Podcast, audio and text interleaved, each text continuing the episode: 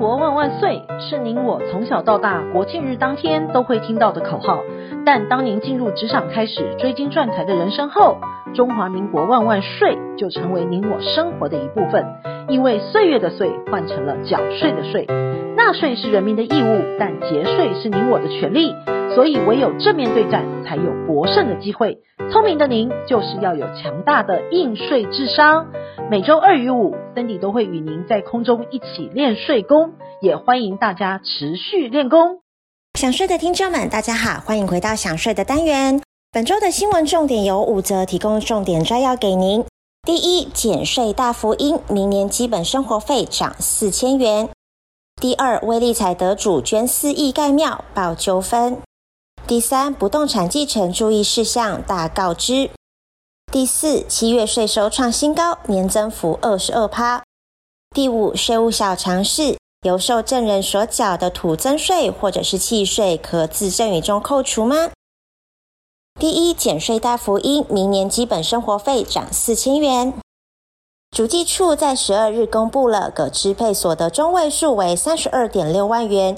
这次可以支配所得中位数调高之后，每人可享有的基本生活费从十九点二万增加四千元，来到了十九点六万。明年五月申报今年所得税时就可以适用了。预估减税的利益将突破一百五十亿元，超过两百三十万户受惠。而所谓的基本生活费，是指纳税者为了维持自己以及受抚养亲属。享有符合人性尊严的基本生活所需的费用，并由中央主管机关参照中央主计处所公布的最新一年全国每人可支配所得中位数百分之六十定之，并于每两年定期检视。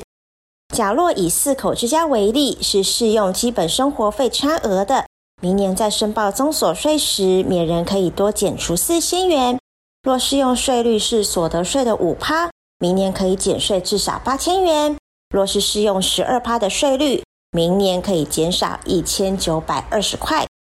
因此，民众在申报一百一十年度综合所得税时，纳税者本人、配偶以及受抚养亲属乘以十九万六千元，等于申报户的基本生活费总额，在维持基本生活费所需费用的范围之内是不课税的。估若基本生活费的总额是高于比较项目的合计数。包括了免税额、标准或者是列举扣除额、储蓄投资、身心障碍、教育学费、幼儿学前以及长照特别扣除额加总其差额的部分，得自申报户当年所得总额中减除。第二，威力彩得主捐四亿盖庙，报纠纷。一卷在手，希望无穷，您一定听过。但这希望若演变成纠纷，将会让您从天堂掉到了地狱。唐姓男子是位幸运儿，在一百年时偶然买了张刮刮乐，没想到幸运中了两百块，随意用电脑选号购买了两注威力彩。出差在大陆的途中，在机场候机室看到报纸开奖的号码，发现自己独得了头奖五点七亿元，扣除税额实领五亿四千多元。唐先生认为这一切都是太上老君的旨意，因此联系了邱姓乩童捐款盖庙。邱姓男子呢，以神明的旨意要求土地及庙产登记在自己的名下，还要送他两千万，送妻子五百万。唐姓男子同意之后呢，双方签立了协议，为了成立财团法人建庙，由唐姓男子捐款四亿五千七百万元汇给了邱姓男子，其中呢三点五七亿是购买土地，其余盖庙的经费余款再归还。限定七年之内要新建完成，否则土地需要过户还给唐姓男子。其中呢，邱姓男子又屡传神明的旨意，拨款几十万、上百万给信徒，又花了两百五十万购买修旅车，一百多万买轿车。而乐透得主唐先生无意中从土地中介中得知，邱姓男子购买土地过程当中福报了款项，疑似从中赚取差额。妙方想依协议申请成立财团法人，邱姓男子也不愿意盖章。邱姓男子他之前曾接受媒体的电访，否认侵占捐款或者是挪为私用，主张盖庙的钱是自己出的，地目变更有缴税，唐姓男子还要再补偿他才对。第三，不动产继承注意事项大告知。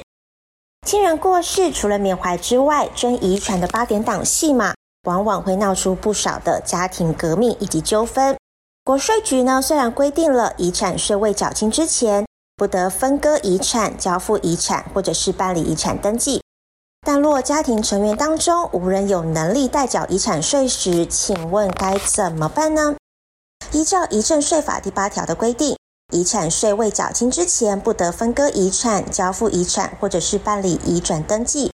然而，因继承人之间经济能力有别，若家族成员较多，会选择交由一人先行代缴遗产税，等缴纳完之后呢，分配遗产时再回收代垫款领回结案。但现在少子化，许多情况是没有人想代垫，或者是没有能力缴遗产税。这时候就可以考虑以实物抵缴的方式来解决困境，但在继承过程中，我们可以发现有许多的不动产未完成办理继承的登记。根据统计，去年底全国未办理继承土地高达了一点七万平，比金门县的面积都还要大，而未继承的建物面积更高达五十六万平，相当于五点三万栋的台北一零一。推估呢，全台湾未办理继承的不动产价值远远超过了千亿元。那为什么有不动产却未办理继承登记呢？因为有许多继承人可能在海外，或者是早已断了联系，不晓得有财产是可以继承的；也有遗产分配搞不定，继承人对于财产分配谈不拢，或是遗产税没有能力缴。虽然有部分个案是不愿意或者是无力缴纳，所以选择放弃。第四，七月税收创新高，年增幅二十二趴。财政部八月十号公布了七月份全国税负的收入，实征净额共六千九百二十三亿元，年增幅高达了二十二趴。主要观察税目的变动，营所税以及增所税持续增加。但是证交税与货物税则呈现逆势的衰退。观察主要税目，我们可以发现，营所税年增两千六百二十六亿元是居冠的，主要呢是一百一十年上市柜公司获利大幅的成长，使得结算申报自缴税额增加。而综所税以八百九十一亿元居次，主要是结算申报自缴税额、盈余分配以及薪资所得扣除税额。房地合一税征所得税额增加所致，而七月台股上下震荡达到了一千一百零六点，使得投资人操作趋为保守，使得七月的证交税额仅一百四十二亿元，大幅减少了五十八点三趴，创一百零二年三月以来最大的减幅。同时，累计前七月实增一千零九十四亿元，年增六百一十四亿元。金额创同期最大的减幅。此外，货物税七月实增净额一百二十三亿元，较上年同期减少了三十五亿元，年减二十二点四趴。其中呢，车辆类减少了二十四亿元，年减二十九点四趴。主要原因是国内车厂减产以及进口车税额减少。油气类减少十亿元，年减十七趴。主因是汽柴油货物税调降所致。第五，税务小常识：由受赠人所缴纳的土增税或是契税，可自赠与总额中扣除吗？不动产因为赠与而移转所发生的土增税以及契税，依法应由受赠人缴纳的，而实际上呢，确实由受赠人自行缴纳者，依照遗赠税法施行细则第十九条的规定。应自赠与总额中扣除后计算赠与税。举例来说，陈爸爸在一百一十一年四月二十五号赠与一栋房子及其坐落土地给女儿。假设公告土地现值与房屋评定现值合计是新台币两千万元，应缴纳的土增税是一百二十万，以及契税的四十万。若能提供该两笔的税额之付款流程以及资金来源等相关资料。证明是由女儿自行缴纳的，则所缴纳的税款可自赠与中总额中扣除。经营之神王永庆曾经说过：“您赚的一块钱不是您的钱，存下来的钱才是您的钱。”因此，学会节税可以为自己的财富进行另类布局。想要知道更多节税妙方吗？听享税 Podcast 并追踪卓越的粉丝专业，让您在潜移默化之间学习税务的知识。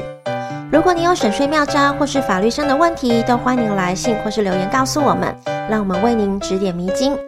本周的重要税务新闻，谢谢您的收听，我们下周空中见。